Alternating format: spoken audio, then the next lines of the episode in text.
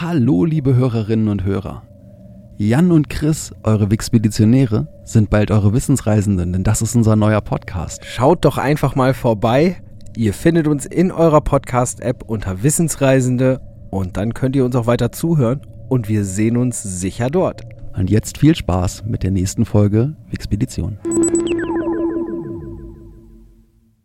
Wenn ihr schon immer wissen wolltet, wer es neben Madonna, Michael Jackson, U2 und dem Saxophonisten Kenny G als einer von nur fünf Künstlern geschafft hat, in den 80ern, 90ern, 2000ern und 2010ern einen Song in den Top 40 der Billboard-Charts zu platzieren und wie Mother Damnable an ihren Namen gekommen ist, dann seid ihr hier genau richtig.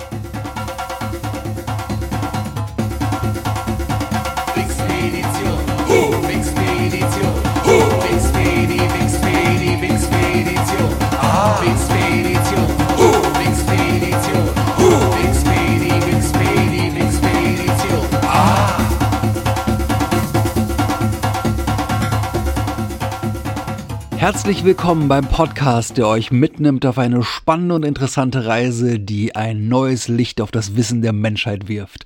Heute hier im Wixpeditionsstudio für euch am Mikrofon der Chris. Und wie immer der Jan aus dem schönen Remse, da hört ihr uns wieder, aus dem schönen Studio mit dem, wie ihr sicherlich festgestellt habt, herrlichen Klang, der sehr, sehr klar unsere Stimmen zu euch trägt. Und genauso klar möchten wir euch auch in das nächste Thema einführen. Und wie wir da hingekommen sind, werde ich natürlich auch gerne mit euch teilen. Beim letzten Mal hatten wir ja das Thema MTV. Über MTV ist der Jan auf LTV gegangen und über LTV ist der Jan auf VH1 gekommen. Und Experten wissen jetzt schon, worum es geht, denke ich mir so. Und wer es noch nicht ist, der kann es jetzt werden. Worum geht's? Ja, also ich eigentlich habe ich in der Themenwahl, wenn man sich überlegt, ich bin von MTV zu LTV und dann zu VH1 gegangen, muss ich sagen, eigentlich habe ich danach wieder einen Schritt zurück gemacht. Aber dafür geht es heute um was, das ist was richtig Schönes, denn eine Sache, die, glaube ich, alle Menschen gerne machen, das ist Lachen. Und heute geht es um einen Menschen, der jedem, der ihm mal ein bisschen zuhört, sehr dabei helfen kann, über viele, viele Dinge zu lachen und herzlich zu lachen. Zeitgleich geht es, wie wir eben schon in der Frage gehört haben, um einen Künstler, der schon ziemlich erfolgreich ist, wenn man sich überlegt, dass er in vier Jahrzehnten aufeinanderfolgend einen Song, mindestens einen Song in den Top 40 der Billboard-Charts platzieren konnte, was außer ihm nicht viele andere geschafft haben. Ich glaube, das ist ein Künstler, der ist außerhalb der USA gar nicht so bekannt. Ich denke, inzwischen gibt es schon einen guten Kreis von Leuten, die ihn mögen, weil man braucht eine schon gewisse Englischaffinität, um drüber zu lachen, um alles zu verstehen. Aber vielleicht bringe ich ja den einen oder anderen heute dazu, sich mal ein bisschen damit auseinanderzusetzen und ein bisschen seine Lachmuskeln zu, zu strapazieren. Das ist ein Künstler, auf den bin ich gekommen. Das habe ich mir nämlich wirklich gefragt, als ich mich nochmal schlau gelesen habe, so wie sein Werdegang war und habe mich erinnert. Das erste Mal gesehen habe ich den in einem Film. Und zwar Gesehen habe ich den, denke ich, das erste Mal so Ende der 80er, Anfang der 90er. Und zwar geht es um den Film Die nackte Kanone von 1988. Drei Teile gibt es ja aus der Serie und dieser Künstler hat auch in allen drei Teilen eine kleine Rolle. Der erste Teil von Die nackte Kanone startet damit, dass Lieutenant Frank Drabin in den Nahen Osten, ich glaube nach Beirut fliegt, um so ziemlich das komplette Böse der Welt mit Ayatollah Khomeini und wem nicht alles zusammen auszulöschen und kommt wieder zurück, steigt aus dem Flugzeug und dort steht direkt eine große Horde von Presseleuten und er geht an das Rednerpult und fängt an, eine flammende Rede zu halten. Und sein Lieutenant steht neben ihm und sagt die ganze Zeit, Frank, Frank, die sind nicht wegen dir hier. Und dann guckt er ihn an und sagt, ach nicht? Und dann sagt er, nein, Weird Al Yankovic ist in der Maschine. Und das ist der Mann, um den es heute geht. Es geht um den seltsamen Al Yankovic. Ich habe mich damals gefragt, wer zur Hölle ist das? Und fand es auch noch ganz seltsam, dass ich mir als Kind gedacht habe, so, berüh so berühmt kann der ja nicht sein. Den, kennt, den kenne ich ja gar nicht. ja. Ähm, ich habe erst viel später gemerkt, dass das ein, Musi ein Musiker ist. Und äh, das habe ich gemerkt dadurch, dass ich per Zufall ein Musikvideo von ihm gesehen habe, in der er äußerst prominent einen Fettsuit trägt und sich als sehr dick darstellt. Aber dazu komme ich dann jetzt gleich noch. Wie gesagt, derjenige, den ich euch kurz vorstelle heute, ist Weird Al Yankovic oder auch mit seinem korrekten Namen Alfred Matthew Yankovic. Geboren am 23.10.1959 als einziges Kind von Mary Elizabeth und Nick Yankovic. Aufgewachsen ist er in Linwood, Kalifornien. Und sehr wichtig für sein Leben war, dass sein Vater ihm schon sehr, sehr früh beigebracht hat, dass aus seiner Sicht grundsätzlich ein Schlüssel zum Erfolg ist, dass man etwas tut, was einen glücklich macht. Ja, sein Vater hat ihm von vornherein beigebracht, wenn du irgendwas machst, was dich glücklich macht, das ist eine der, der Sachen, die du brauchst, um wirklich erfolgreich damit zu sein. Eines schönen Tages begab es sich, dass ein Ver Verkäufer, also so ein wirklich Haus-zu-Haus-Verkäufer nach Linwood kam. Und das, was der angeboten hat, waren Musikstunden. Und zwar konnte man dann wählen, der bot zwei Instrumente an, nämlich Gitarre oder Akkordeon. Er hat dann das Akkordeon bekommen, er hat den Akkordeonunterricht bekommen und äh, er hat später gesagt, das lag daran, dass seine Eltern gesagt haben, es sollte mindestens noch einen weiteren Akkordeon spielenden Jankovic geben. Das ist eine Anspielung auf Frankie Jankovic, nicht verwandt oder verschwägert mit Weird Al oder, oder Alfred Matthew Jankovic, aber das ist Amerikas Polka King und ein ganz berühmter Akkordeonspieler. Außerdem war insbesondere wohl seine Mutter der Meinung, das Akkordeon wird den Rock revolutionieren. Okay. Ja, also wir bereiten unseren Sohn damit einfach ideal darauf vor, dass er die Rockmusik revolutionieren kann. Und kurz vor seinem siebten Geburtstag war es dann soweit, dann hat er seine erste Akkordeonstunde bekommen. Der Einstieg so in, in Rockmusik und Popularmusik, sagt Al später, war unter anderem zum Beispiel das Album Goodbye Yellow Brick Road von Elton John weil er das halt gehört hat und dazu halt Rockmusik spielen gelernt hat mit dem Akkordeon. Ein sehr, sehr großer Einfluss, der für den jungen Al, der halt jahrelang dann weiter Akkordeon gespielt hat, war, das haben wir ja auch schon in der MTV-Folge letztes Mal gelernt, äh, ein DJ. DJs hatten vor dem Musikfernsehen, vor dem Internet einen nicht unwesentlichen Einfluss und es gab einen DJ, von dem hat Al irgendwann die Sendung gehört und war total fasziniert von ihm. Fand den richtig, richtig super. Nur seine Mutter hat das mitgekriegt und hat ihm verboten, diesen DJ zu hören. Der war nämlich halt eher so aufmüpfig und das war halt auch ein wirklich verrückter Typ. Das war nämlich Dr. Demento. Mhm.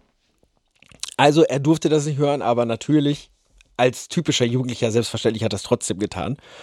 Und 1976 begab es sich dann, dass Demento eine Rede hielt und zwar an der Schule von Al. Und Al ist ihm dann ist zu ihm hingegangen und hat ihm ein Demo-Tape gegeben von seinem ersten eigenen Comedy-Song, äh, nämlich Belvedere Cruising. Ähm, was er einfach in seinem Zimmer mit einem billigen Tape-Recorder aufgenommen hatte. Und da geht es um den Plymouth Belvedere seiner Familie, mit dem die Familie halt unterwegs war.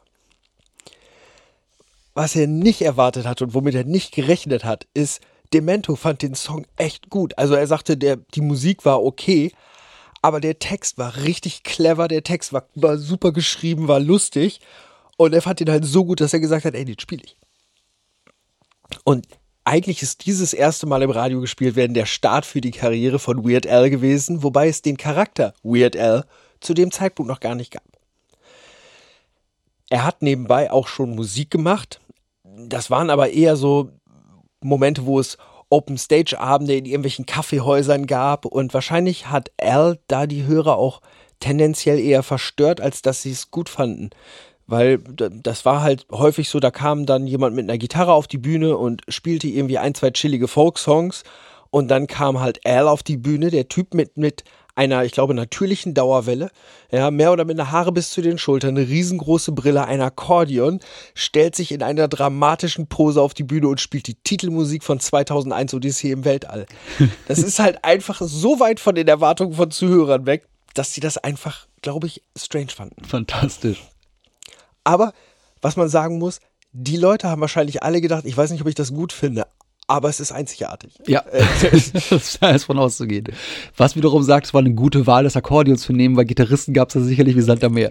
Hundertprozentig. Und ich, ich weiß auch nicht, ob das Akkordeon nicht auch später einfach wirklich ein Teil des Erfolgs von Al ausmachte und auch der Grund, warum seine Eltern das Akkordeon gewählt haben. Nämlich mit dem American King of Polka sollte ihn auch noch später beeinflussen. Oh ja. Deutlich. Sehr, sehr, sehr deutlich.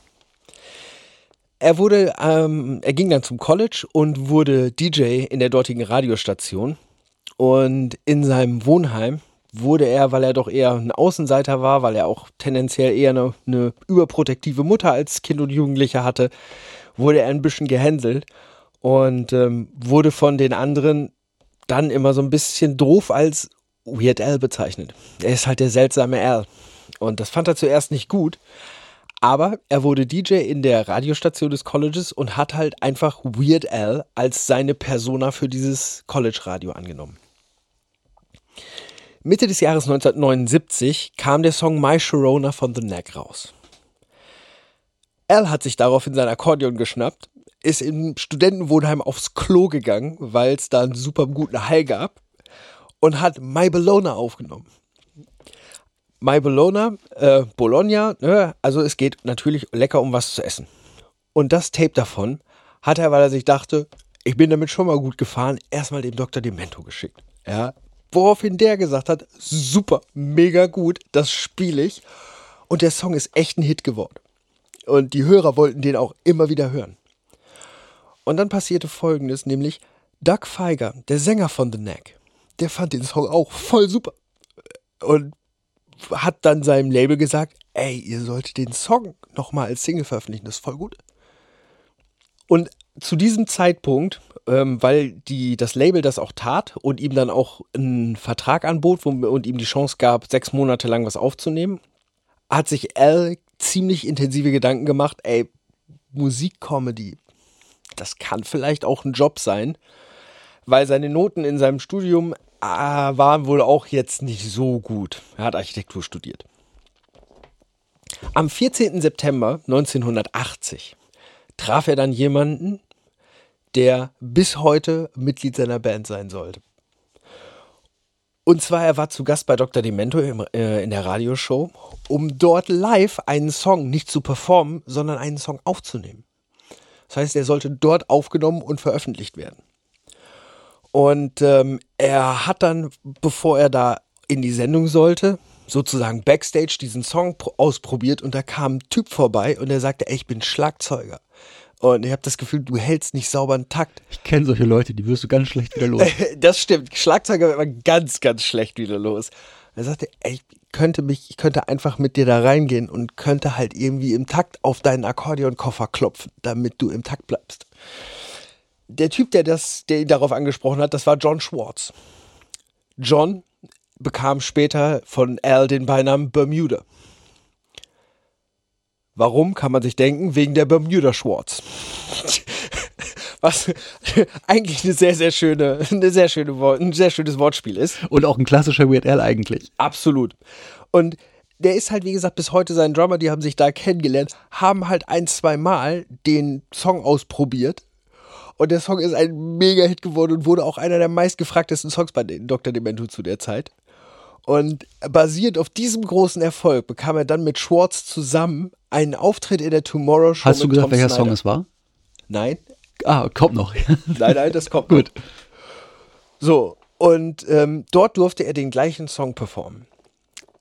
Die Leute haben dann Folgendes gesehen. Ja, jeder kannte das Original, denn das Original des Songs, um das es jetzt geht. Es war nämlich kein originaler Comedy-Song, den er einfach geschrieben hatte, sondern es war eine Parodie eines Songs, genauso wie My Bologna. Der Song, den er parodiert hat, war Another One Bites the Dust von Queen. Ein absoluter Welthit. Das heißt, jeder Mensch kannte das. Und die Fernsehzuschauer schalteten an dem Abend ein und sahen einen jungen Mann, der auf einer kleinen Bühne steht, barfuß mit einer exorbitant bunt karierten Hose, einer schulterlangen Dauerwelle, einer großen Brille und einem Schnurrbart. Der dazu ein rotes Hemd trägt, ein Akkordeon hat und hinter ihm sitzt ein Typ. Ich glaube, das sieht so aus, als sitzt der auf dem Fußboden und vor ihm steht ein Akkordeonkoffer und an dem, an dem Akkordeonkoffer sind Hupen und Tröten. So, und dann legt halt dieser Typ an seinem Akkordeon los und spielt halt düm, düm, düm, düm, düm, düm, düm. in einem wahnsinnigen Pathos, ja, und fängt an dabei zu moschen. Und ich glaube, die meisten Leute, die das im Fernsehen gesehen haben, haben einfach nur gedacht, was macht der da und kann dem bitte irgendjemand helfen? Aber den Auftritt gibt's bei YouTube und ich kann jedem nur empfehlen, guckt euch das wirklich an, weil das zeigt ziemlich genau, was man halt bei diesem Künstler zu erwarten hat. Es ist halt einfach der komplette Wahnsinn. Genau, was du noch, glaube ich, nicht gesagt hast, ist, dass er Another One Rides the Bus aus Another One Bites the Dust gemacht hat. Gute Sache, Ja. stimmt. Weil natürlich hat er nicht nur diesen Song musikalisch verarscht, sondern selbstverständlich hat er den Song umgeschrieben im Text, was auch eine der absoluten Stärken von Weird Al werden sollte, einen Songtext umzuschreiben. Richtig, und vor allem einen Songtext umzuschreiben, so dass gerade wenn man den Song kennt und weiß, was da eigentlich kommt, eine komplette Verdrehung von dem Sinn bekommt. Denn Another One Bites the Dust, also es geht wieder einer vor die Hunde zu Another One Rides the Bus, schon wieder fährt einer mit dem Bus. Ja, es ist einfach wunderschön in ganz, ganz, ganz vielen Ebenen. Was er auch richtig drauf hat, ist einem Text eine vollständig andere Bedeutung zu geben, aber dabei zu achten, dass immer am Ende einer Phrase die den Laut, den du hörst, der auch den Reim ausmacht, der gleiche ist wie im Original. Und das ist der Wahnsinn, was später insbesondere auch, er hat einige Rap-Parodien gemacht, was da wirklich unglaublich gut ist und ihm unfassbar toll gelungen ist. Ich will jetzt gar nicht, weil das war wirklich die, die Basis des Erfolgs von Weird Al, ähm, gar nicht durch, durch einzelne Alben gehen, sondern ich sage jetzt einfach mal, aufbauend auf diesem Erfolg und auf diesem TV-Auftritt, der ihm einen Plattenvertrag eingebracht hat, entstanden bis 2014 dann insgesamt 14 Studioalben, bestehend aus präzise drei Komponenten. Erstens Parodien von bekannten Songs. Chris, hier habe ich jetzt mal einfach aufgeschrieben. Wir zählen jetzt mal ein paar Beispiele auf. Gucken wir mal, worauf wir alle so kommen. Jeder kennt den Song Bad von Michael Jackson. Das Video, was ich ganz zu Anfang angesprochen habe, Weird Al trägt einen Fatsuit, ist das Cover von Bad mit dem Namen Fat. Jetzt bist du dran. Da bin ich gleich bei dem Ding, weil Fat war, glaube ich, das erste Video, was ich für MTV von Weird Al gesehen habe. Und dann haben Okay. wir ja gleich auch noch den anderen Michael Jackson Song. Und wir haben nämlich statt Beat It, Eat It. Was auch absolut hervorragend ist. Richtig. Und das gleiche Thema ja auch wieder. Das ist ja das Tolle an der Sache. Er hat schon, hat, das, hat zweimal das Thema Essen und Fett sein im Grunde. Richtig. verarbeitet. Du weißt, dass er das ein drittes Mal mit einem Song von Michael Jackson machen wollte, aber Michael Jackson es ihm nicht erlaubt hat. Ja. Ähm, das war Black or White und es sollte äh, Pork, Pork so und so Pie sein. Moment, ich habe das hier in meinen, in meinen Unterlagen. Äh, da, da, da. Snack All Night wollte er machen. Sehr schön. Sehr schön. Aber das war Michael Jackson zu hart, weil er gesagt hat, nein, mir ist die Message von Black or White zu wichtig, Ja. als dass du die Parodie machen kannst. Michael Jackson war grundsätzlich ein totaler Fan. Ja. Dann gibt es sehr, sehr bekannt Amish Paradise. Was ein Cover von Gangsters Paradise ist, Klammer auf, was auch wieder nur ein Cover von Pastime Paradise von Stevie Wonder ist. Gut, dann bin ich wieder dran. Dann äh, würde ich sagen, auch ganz, ganz großartig Madonna, weil wir haben ja alle Großen dabei. Da haben wir nämlich nicht like a virgin, wie eine Jungfrau, sondern wir haben like a surgeon, cutting for the very first time. Also wie ein Chirurg, der das erste Mal schneidet. Also ihr merkt schon, ähm, da ist sehr, sehr viel Spaß dabei, sehr, sehr viel Humor. Wo man es im Titel nicht so merkt, aber was ich für eine seiner großartigsten Parodien halte, ist der Song Couch Potato. Die Parodie auf Lose Yourself von Eminem. Und ich sagen muss, in dem Song ist das, was er mit Reimen macht, einfach der absolute Wahnsinn, weil man kann alles, man kann den Song von Eminem nehmen und an einer beliebigen Stelle irgendeine Zeile von Weird Al reinsetzen und trotzdem funktioniert der Reim perfekt. Ja, ja, ja. Das ist ein Meisterstück und vor allen Dingen, ich finde auch, das zeigt auch äh, gerade dieser Song, wie unglaublich versiert er darin ist, halt nicht nur die Musik, sondern die Stimme des Künstlers, die Phrasierung des Künstlers, Atemtechnik, alles. Der ist so ein guter Beobachter, was, was Sänger parodieren angeht, was ihn ja eben auch so beliebt macht, weil er ja wirklich bei ganz vielen Künstlern ist es einfach so der, der, der, der, der Ritterschlag halt von Weird Al gecovert zu werden.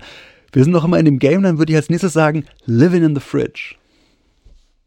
Living on the Edge im Original. Von Aerosmith. Den hätte Exakt. ich auch im Kopf gehabt, aber dann sage ich einfach mal Smells Like Teen Spirit im Original und von Weird Al Smells, Like, Nirvana. Mhm. Hervorragend.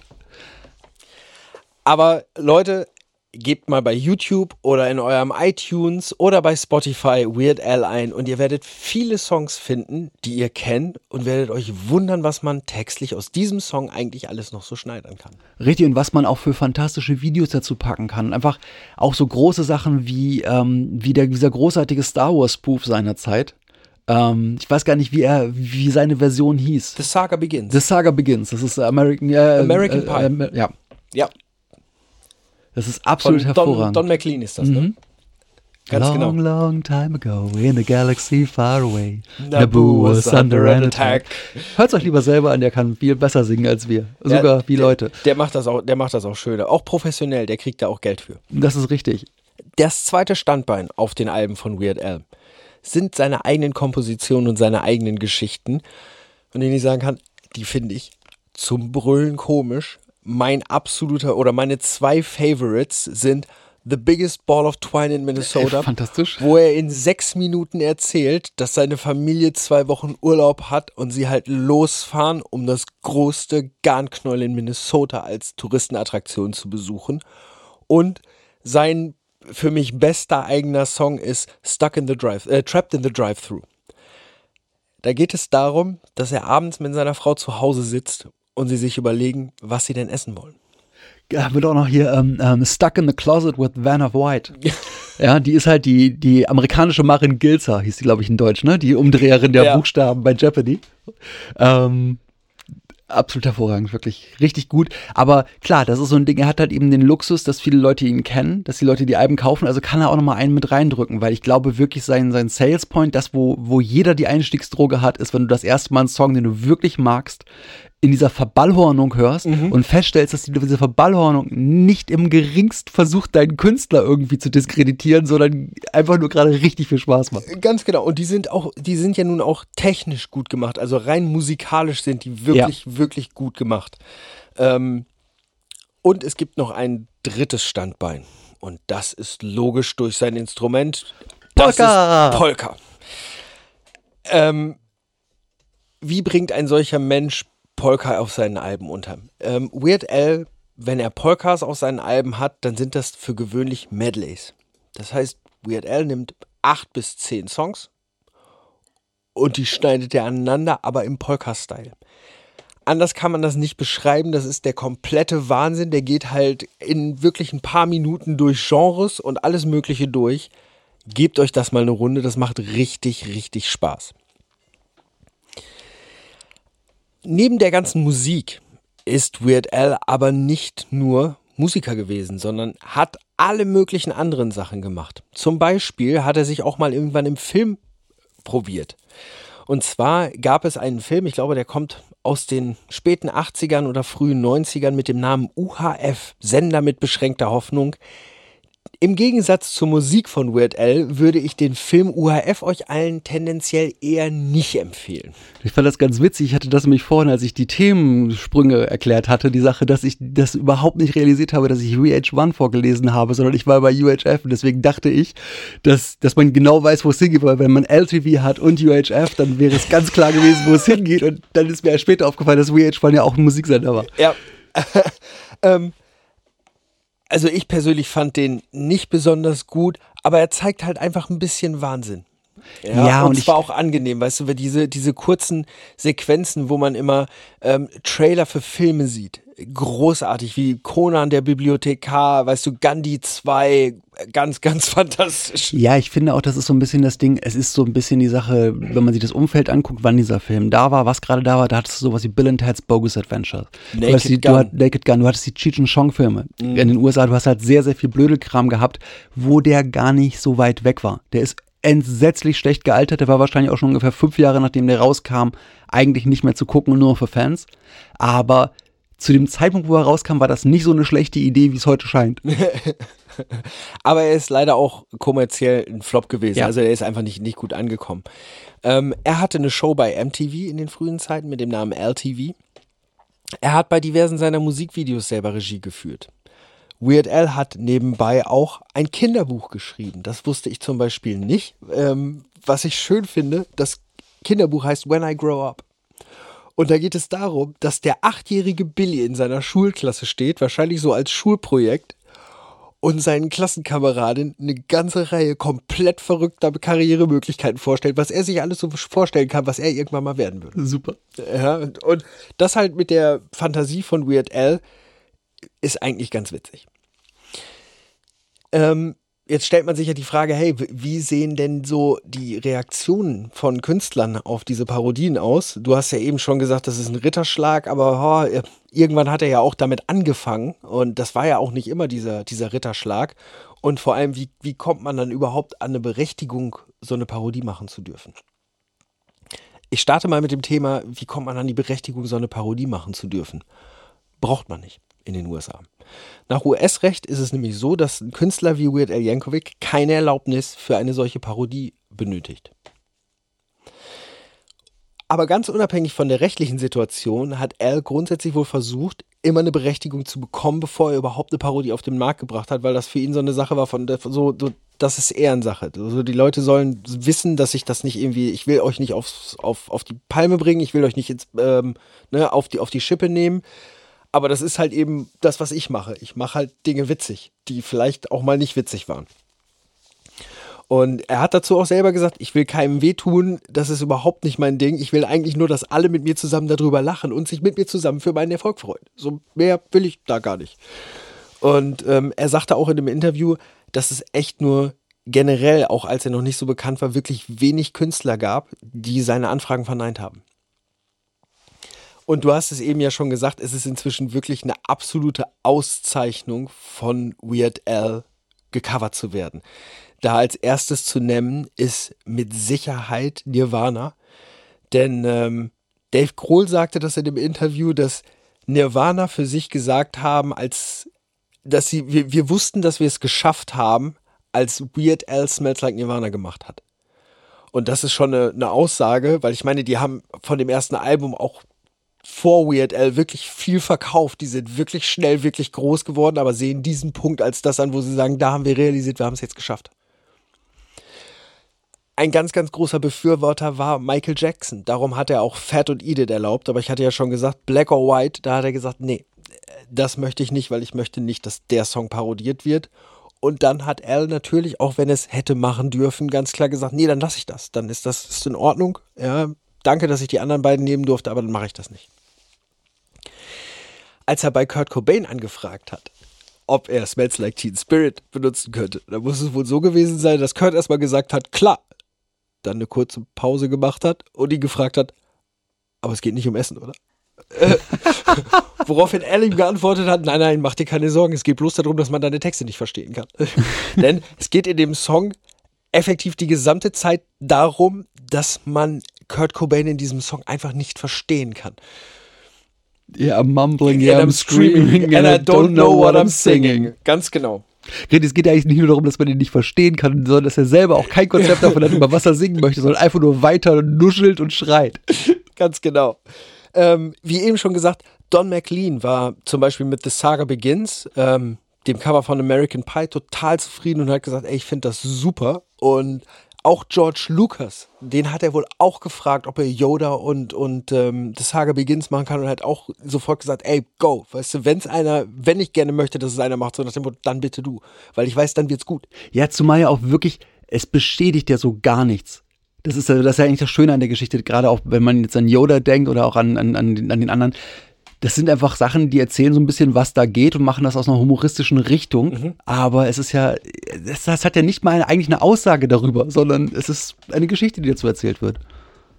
Die wahrscheinlich kontroverseste Parodie war wahrscheinlich Amish Paradise, wovon wir eben schon gesprochen haben, basierend eben auf Coolios Gangsters Paradise. Coolios Label hat Elde mit den Eindruck gegeben, so ja, es ist okay, aber Coolio hat selber später behauptet, so nein, ich habe dazu nie mein Einverständnis gegeben und fand das auch wohl wirklich nicht witzig. Der hat Weird Al nie verklagt und hat Einnahmen für die Songs bekommen, Royalties, was heißt Royalties auf Deutsch? Wie sagt man das, Tantiemen? Ja, Tantiemen. hat Tantiemen für die Songs bekommen. Die hat er auch akzeptiert. Ähm, und nachdem die ganze Sache dann durch war und man sich so, ich sag mal, gütlich, gütlich wieder voneinander getrennt hat. Ja, sagte Al, äh, okay, ich werde wahrscheinlich nicht unbedingt zur nächsten Geburtstagsfeier von Coolio eingeladen, aber ich kann jetzt Gott sei Dank endlich aufhören, die schusssichere Weste zu tragen, wenn ich einkaufen gehe. Wer hat denn Nein gesagt? Ähm, Prince. Weird Al hat diverseste Male und auch zu diversen Songs bei Prince angefragt, ob er ihn covern könnte und er hat nie die Erlaubnis gekriegt und ich hatte es ja schon gesagt, dann hat er auch gesagt, nein, das ist okay, dann mache ich das auch nicht. Ähm, Paul McCartney hat Nein gesagt. Obwohl Paul McCartney sagt, ich bin totaler Weird Al-Fan. Paul McCartney hat nämlich ähm, ihm für Live and Let Die, das sollte nämlich Chicken Pot Pie werden, nicht die Erlaubnis gegeben, weil er einfach brutal strenger Vegetarier ist und er wollte keine Parodie haben, in der es ums Fleischessen geht. Sogar nachvollziehbar. Wenn du, Wie Black or White. Also, wenn du, wenn du sagst, ey, die Message der Parodie mag ich nicht, dann ist das, ist das zu verstehen. Ähm, und Weird Al ist wohl auch halt, das hatte, war ja bei Nirvana auch so, er ist wohl auch ganz klar sehr offen damit umgegangen, worum es halt in der, oder in welcher Art er das parodieren wird, damit der Künstler selber sagen konnte, okay, das finde ich okay oder das finde ich auch nicht in Ordnung. Ähm, Jimmy Page von Led Zeppelin ist ein ganz, ganz großer Fan von Weird Al, aber als Weird Al eine Led Zeppelin Polka machen wollte, da hat er Nein gesagt. Wir haben ja eben schon von Couch Potato gesprochen, dem Lose Yourself Cover von Eminem. Das durfte er machen und dazu das hat er auch, nicht. genau, er wollte aber ein Video machen, aber dazu hieß es dann, nee. Couch Potato handelt von jemandem, der halt ein Couch Potato ist und der schlussendlich sein komplettes Leben damit verbringt, vom Fernseher zu sitzen. Und ja, das wäre wahrscheinlich, es wäre ein sehr witziges Video geworden, aber wer weiß, wie man es sonst, wie es der Eminem gefunden hätte. Er hatte eigentlich die Erlaubnis von James Blunt, You're Beautiful zu covern und daraus ein wundervolles You're Pitiful zu machen. Aber als das Label rausgefunden hat, wie der Song heißen sollte, haben sie es verboten. Wie gesagt, rechtlich wäre das alles möglich gewesen, hätte er das alles machen können, aber wenn die Leute Nein sagen, dann hält er sich halt dran. Neben dem Erfolg, nur einer von fünf Musikern zu sein, die in den Top 40 der Billboard-Charts in vier Jahrzehnten zu finden waren, wählte ihn Billboard auf Platz 15 der Top 100 Video Music Artists. Und auch das als Empfehlung für euch, schaut euch die Musikvideos an. Like a Surgeon, ja, der Typ, also vor allen Dingen, guckt euch jetzt am besten ein Bild von Weird Al an. Der Typ sieht an sich schon so der unglaublich Typ sieht witzig aus, als ob er einen aus. schweren Unfall mit einem Pudel gehabt hätte. Zum Beispiel, heutzutage geht es etwas, weil Weird Al sich irgendwann hat lasern lassen und jetzt keine riesengroße Brille mehr trägt. Ja, das hat es etwas besser gemacht. Auch die Tatsache, dass er keinen Schnurrbart mehr trägt, macht es etwas weniger witzig. Aber gerade die alten Bilder und auch die alten Videos, schaut euch diesen Typen an und stellt euch einfach vor, den in einem Arztkittel zu sehen mit einem Skalpell in der Hand, der tanzt und singt Like a Surgeon Cutting for the very first time. Der Wissenschaftler Mark Riedel von der Georgia Tech Universität, der hat einen Algorithmus geschaffen, der Songtexte auf Basis der Silben- und Reimschemata auf Basis von bestehenden Songs generiert. Und diesen Algorithmus, den hat er Weird AI Yankovic genannt. Weil er sagte, das, was dieser Algorithmus macht, macht einfach Weird Al am besten. Weird Al hat 16 Grammy- Grammy-Nominierungen in, in der ganzen Zeit bekommen und fünfmal hat er den Grammy gewonnen. Weird Al hat auch, und jetzt gehen wir mal gerade gedanklich ganz, ganz weit in der Wixpedition zurück, Weird Al hat natürlich auch bei diesem großen Erfolg einen Stern auf dem Hollywood Walk of Fame. Wenn ihr euch noch an die Hollywood Walk of Fame Folge erinnern könnt, um auf den Walk of Fame zu kommen, muss man ja Geld mitbringen. Da heißt es ja nicht einfach so, hey, du bist es jetzt, sondern da muss man nominiert werden und da muss ein Geldbetrag zur Verfügung gestellt werden.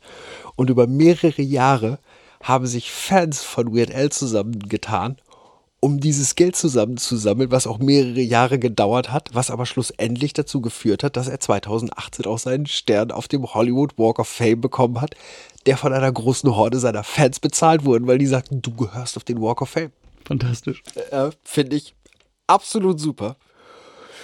Ja, und ich würde mal sagen, mit diesem schönen Zurückdenken an eine unserer sehr, sehr frühen Folgen über den Walk of Fame und dem Hinweis, nutzt die Zeit, hört ein bisschen witzige Musik. Das kann in der jetzigen Zeit gar nicht schaden. Bringe ich uns dann jetzt mal in die Gegenwart zurück und jetzt schließe ich das Thema. Und ähm, ich würde sagen, ich gebe jetzt erstmal ab an dich. Ja, und das, was mir in diesem Moment halt erstmal bleibt, ist dir ganz, ganz, ganz doll Danke zu sagen. Und ähm, äh, super, ich finde einfach Weird Al selber fantastisch, großartiger Typ und äh, danke, dass du uns allen hier, ich stellvertretend als unsere Hörerschaft, den mal vorgestellt hast. Und wer ihn noch nicht kennt, ja, glaubt dem Jan, folgt dem Tipp, geht mal einfach auf YouTube, guckt euch ein paar Videos an. Ihr werdet ganz schnell irgendeinen Song finden, den ihr wirklich liebt und nehmt euch die, nehmt euch die Zeit, übersetzt euch das mal. Es gibt auch ganz viele Weird Al Videos, auch mit deutschen Untertiteln. Ja. Es ist spitze, was dieser Mensch da tut. Absolut. Und vergesst deine Polka-Medleys nicht. Weird Al hat auch mich dazu gebracht, Polka nicht mehr irgendwie fürchterlich zu finden, mal abgesehen davon durch die Medleys und dadurch, was Weird Al da alles aneinander reiht, bin ich inzwischen sogar da fest davon überzeugt, dank Weird Al, dass Polka die universellste Musikrichtung der kompletten Welt ist, weil in Polka geht alles. Ja, richtig. Und vor allen Dingen, eigentlich an sich, wenn man sich das so anhört, es ist irgendwie immer dieselbe Polka. Und du kannst alles in dieser Polka spielen. Es ist unfassbar. Absolut. Gut. Dann würde ich sagen, gehen wir jetzt mal rüber und weiter und springen jetzt zu dem, was der Chris euch zu erzählen hat. Aber wir springen da nicht einfach so irgendwie hin, sondern wir haben ja unsere Linksprünge und die hat der Chris auch wieder eingehalten. Chris ist nämlich von Weird Al Yankovic über Nirvana und den Bundesstaat Washington zu seinem nächsten Thema gekommen und ich glaube, das stellt er uns dann jetzt vor. Genau, ich gucke so auf unsere Zeit und realisiere, ja, wahrscheinlich stelle ich euch das tatsächlich nur vor und dann können wir in der nächsten Folge so richtig da reingehen. Aber ich mache euch schon mal ein bisschen heiß drauf, denn ich werde euch mitnehmen auf eine Reise in die Smaragdstadt. In die Smaragdstadt, ey, boah, Afrika, Asien, irgendwo, wo es richtig. Nicht einmal ein Abenteuerfilm. Es ist eine real existierende Stadt im Nordwesten der USA, die noch unter zwei weiteren Spitznamen bekannt ist. Zum einen ist das Rainy City und zum anderen ist das Jet City. Na, wisst ihr schon, worum es geht? Seattle. Lernen wir erstmal die richtige Aussprache. Es ist nämlich nicht Seattle, es ist Seattle. Das ist das Erste, was ich für diese Stadt lernte, als ich in einem Flugzeug auf dem Weg in diese Stadt war. Mich mit einer Amerikanerin auf dem Sitzplatz neben mir unterhielt und die mich fragte, wo es denn hingeht. Und ich sagte, ich fliege nach Seattle und die nicht verstanden hat, wo es hingeht. Obwohl wir in einem Flugzeug waren, das diese Destination hatte. Und es gefühlt zwei Minuten gedauert hat, bis sie mich anguckt und sagt, oh, you mean Seattle? so, also Seattle. Ja, das AT in der Mitte ist da und es ist mehr ein D nach hinten raus, Seattle. Aber löse ich doch erstmal diese Spitznamen auf. Rainy City ist ja relativ überschaubar und durchschaubar. Weil es da immer so sonnig ist und so wenig regnet. Ja, im Grunde schon, aber es regnet halt re- doch recht viel. Oh. Die Stadt liegt auf dem sechsten Rang der Städte in den USA mit dem meisten Niederschlag mit 149 Regentagen im Jahr. Hm. Pittsburgh in Pennsylvania hat 151, Cleveland in Ohio 155, Portland in Oregon, was gar nicht so unglaublich viel weit weg ist, 164, Buffalo in New York 167 und Rochester in New York 167. Und ich kenne mein Gegenüber. Die Frage, die jetzt zwangsläufig kommen muss, ist, Enbro? Meine Frage war gerade, die ich im Kopf habe, war, es gibt doch auch eine Windy City. Was ist das denn? Ist das nicht Chicago? Ich weiß es nicht. Ich frage dich jetzt gerade. Ich meine, du warst schon mal da. Aber okay, Edinburgh, was ist, was ist das? Edinburgh, Edinburgh, Edinburgh in Schottland gilt ja immer so als der regenreichste Ort überhaupt. Und ja, es schlägt Seattle, denn dort haben wir 181 Regentage im Jahr. Wie viel haben wir denn hier im Osnabrücker Land? Das weiß ich nicht. das werden wir euch beim nächsten Mal nachliefern. Der nächste Spitzname, Jet City, ist auch relativ einfach zu erklären, denn Seattle beziehungsweise drumherum um Seattle sitzt der Stammsitz, des, das größte Werk eines der größten Flugzeugbauers auf der ganzen Welt, nämlich Boeing. Wenn man das ganz genau nimmt, liegt das Werk halt in Renton. Und Renton ist eine kleine Stadt in, im Süden von Seattle, aber sei es drum, das gilt einfach immer mit, mit Seattle mit und Renton ist halt auch wirklich direkt unten dran. Seattle liegt im Grünen. Der Bundesstaat Washington war schon ganz früh ein wichtiger Bestandteil der US-Forstwirtschaft, denn dort ist es richtig waldig. Das sieht so ein bisschen aus wie Schwarzwald, wie Bayern, wie man sich das so vorstellt, wirklich dicht bewaldet, bergig, ganz, ganz toll. Die Stadt liegt halt wirklich zwischen diesen bewaldeten Bergen, die in den Cascade Mountains dann halt hinter der Stadt sich erstrecken, und dem Meer. Auch das Stadtbild selber ist voll mit satten Grün. Ist ja auch kein Wunder, es regnet dort auch genug. Und es gibt auch ganz viele Freiflächen und Parks, wo das Grün einfach wachsen kann. Und das ist der Grund, warum man von der Emerald City spricht, also der Smaragdstadt. Ah. Auch die Umgebung der Stadt hat viel zu bieten. Ja, in Sichtweite, gerade mal 87 Kilometer entfernt, findet sich äh, der Vulkan Mount Rainier.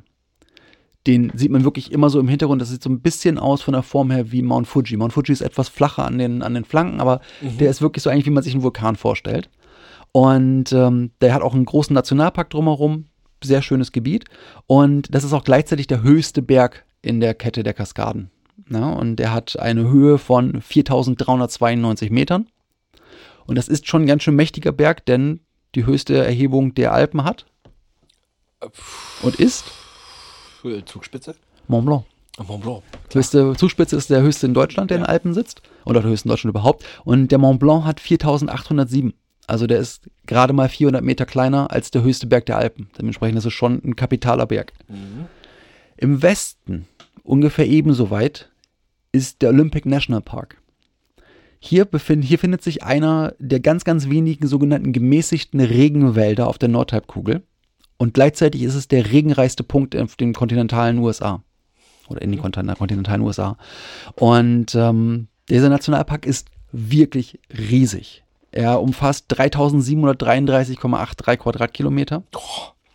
Das ist anderthalb Mal Saarland. So. Und das ist eine große Halbinsel und nur im Randbereich dieser Halbinsel gibt es Bereiche, die besiedelt werden können. Und es ist dort sogar ähm, 77 Kilometer Strand tatsächlich Nationalpark, wo nichts passieren darf, der rein Natur ist. Und ähm, diese Halbinsel liegt genau gegenüber von Seattle. Seattle liegt an einer Bucht, dem Puget Sound, und genau auf der anderen Seite ist halt diese riesige Halbinsel. Der Puget Sound selber ist 150 Kilometer lang, ist total weit verzweigt und äh, stellt die Verbindung zum Pazifik dar.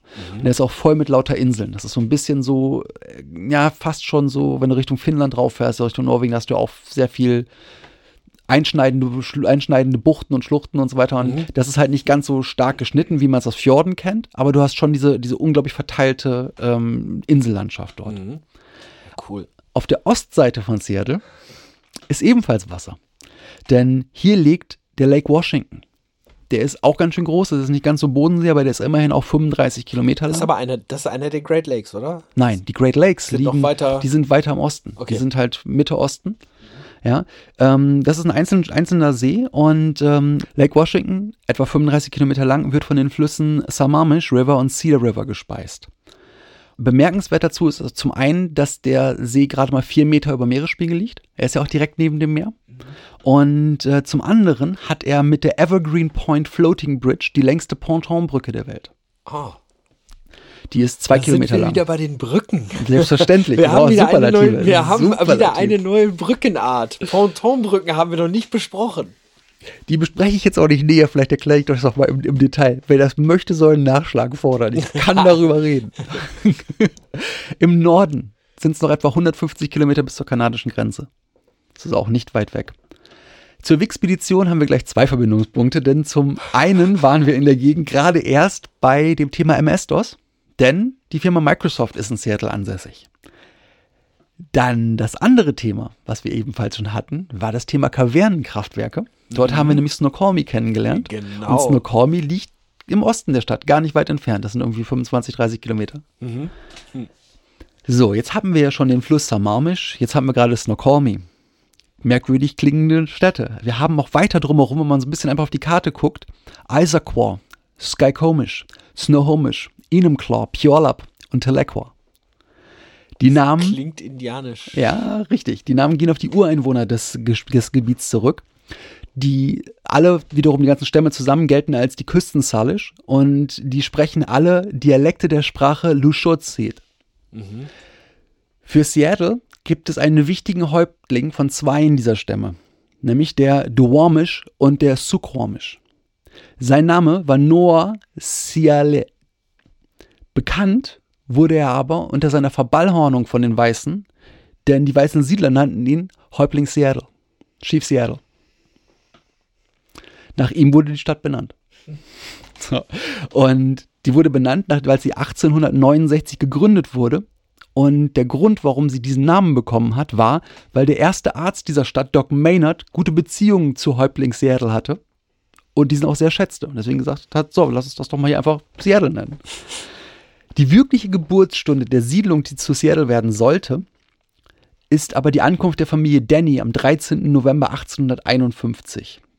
1852 ist sie äh, in die windgeschütztere Elliott-Bucht umgezogen und dort ist heute der Pioneer Square in der Stadt Seattle. Es ist heute noch heute der historische Stadtkern. Der erste Boom der Stadt basierte auf Holzindustrie und dem Geld, das die Holzfäller unter anderem von geschäftstüchtigen Damen wie Mother Damnable aus der Tasche gezogen wurde.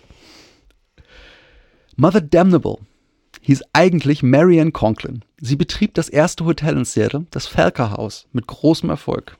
Neben dem Hotelbetrieb und einer Gastwirtschaft richtete sie bald ein hochklassiges Bordell im obersten Stockwerk ein. Das Hotel bekam seinen Namen von Kapitän Leonard Falker, der das Haus errichtete. Das Haus ist auch noch interessanterweise ein Fertigbauhaus gewesen, das irgendwo an der Ostküste gebaut wurde und dann mit dem Schiff um Cap Horn herum nach, wieder nach Seattle gebracht wurde, genau auf der anderen Seite der USA. Und ähm, der Boden, auf dem das Haus errichtet wurde, der kam jedoch von Doc Maynard. Der war nämlich im Gegensatz zu den meisten anderen Pionieren in Seattle kein Abstinenzler und befürwortete die Einrichtung eines Hotels mit Bordellbetrieb als Stadtattraktion. Marian Conklin bekam den, den Namen Mother Damnable, jedoch nicht wegen des Bordellbetriebs. Vielmehr bezieht sich ihr Spitzname auf ihren legendären Sprachschatz. Denn bei Seeleuten und Gästen hat sie eine Menge Sprachen aufgeschnappt und sie ist dafür bekannt gewesen, perfekt auf Chinesisch, Englisch, Französisch, Deutsch, Portugiesisch und Spanisch brachial fluchen zu können. Sehr schön. Sehr schön. Ist auch das Wichtigste, was man in allen Sprachen können muss. Richtig. Fluchen. Ja, wenn man so- sich den Kopf stößt, muss man doch laut Scheiße schreien. Ja. Und das auch immer passend zu dem Ort, wo man gerade ist. Seattle hatte immer wieder Phasen des Booms und Phasen, in denen die Stadt Rückschläge hinnehmen musste. Zum Beispiel am 6. Juni 1889, als ein Feuer ausgebrochen ist, das die Stadt im Grunde komplett vernichtet hat. Aber in der gesamten Zeit zwischen 1890 und 1910 versechsfachte sich die Bevölkerung der Stadt. Wow. 1909 fand die Alaska Yukon Pacific Ausstellung auf dem heutigen Campus der University of Washington statt. Das war sowas wie ähnlich wie eine Weltausstellung, aber eben nur für den Bereich dort oben. Die haben aber trotzdem irgendwie 2,2 Millionen Besucher gehabt. Und wir reden hier von 1909. 1914 wurde das erste Wahrzeichen von Seattle, der Smith Tower, eröffnet. Und bis zum Bau der Space Needle, die sich ebenfalls in Seattle befindet, war das das höchste freistehende Gebäude an der Westküste der USA. 1919 war Seattle der Schauplatz des ersten Generalstreiks der USA. Ich habe gerade schon mal die Space Needle erwähnt, die wiederum heutzutage absolut prägendes Bestandteil der, der Skyline ist und zur Weltausstellung, die Seattle nämlich auch schon gehabt hat, 1962 nämlich, errichtet wurde. Und diese Ausstellung trug den Namen Century 21 Exposition und brachte Seattle weitere bleibende Wahrzeichen, nämlich das Seattle Coliseum, das heute Key Arena heißt, das Pacific Science Center und die Seattle Center Monorail. Eine Monorail, die bis heute noch betrieben wird. Die Weltausstellung gilt auch als Beginn der Geschichte des modernen Seattle.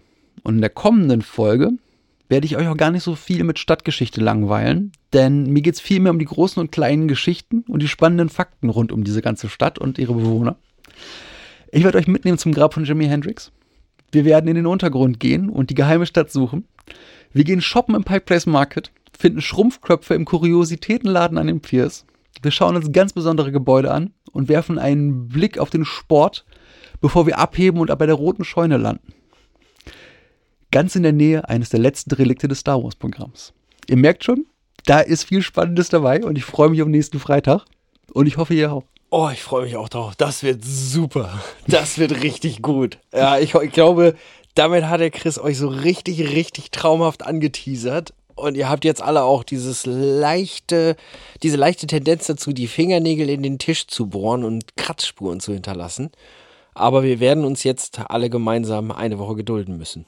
Das ist richtig. Und ich möchte euch sagen, fahrt vorsichtig, kommt gut auf der Arbeit an, beziehungsweise wahrscheinlich seid ihr immer noch im Homeoffice. Dementsprechend lehnt euch zurück, atmet mal durch. Homeoffice heißt trotzdem, dass ihr mal eine Pause machen solltet. Und dabei bietet sich Podcast hören einfach immer wieder an. Und denkt dran, jetzt wo das Wetter gut ist, wir dürfen uns leider immer noch nicht so treffen, wie wir das alle wollen. Aber geht mal am Tag ein paar Minuten raus. Das Sonnenlicht tut euch gut. Ja, Das geht mal am. Bauernhof weiter, kauft euch mal Spargel direkt auf dem Bauernhof, das bietet sich gerade an. Hervorragend, hervorragend. Ich würde sagen, so verbleiben wir dann mit einem fröhlichen bis zum nächsten Freitag. Hier sind aus dem schönen Remse der Jan Und der Chris? und wir sagen wie immer Tschüss.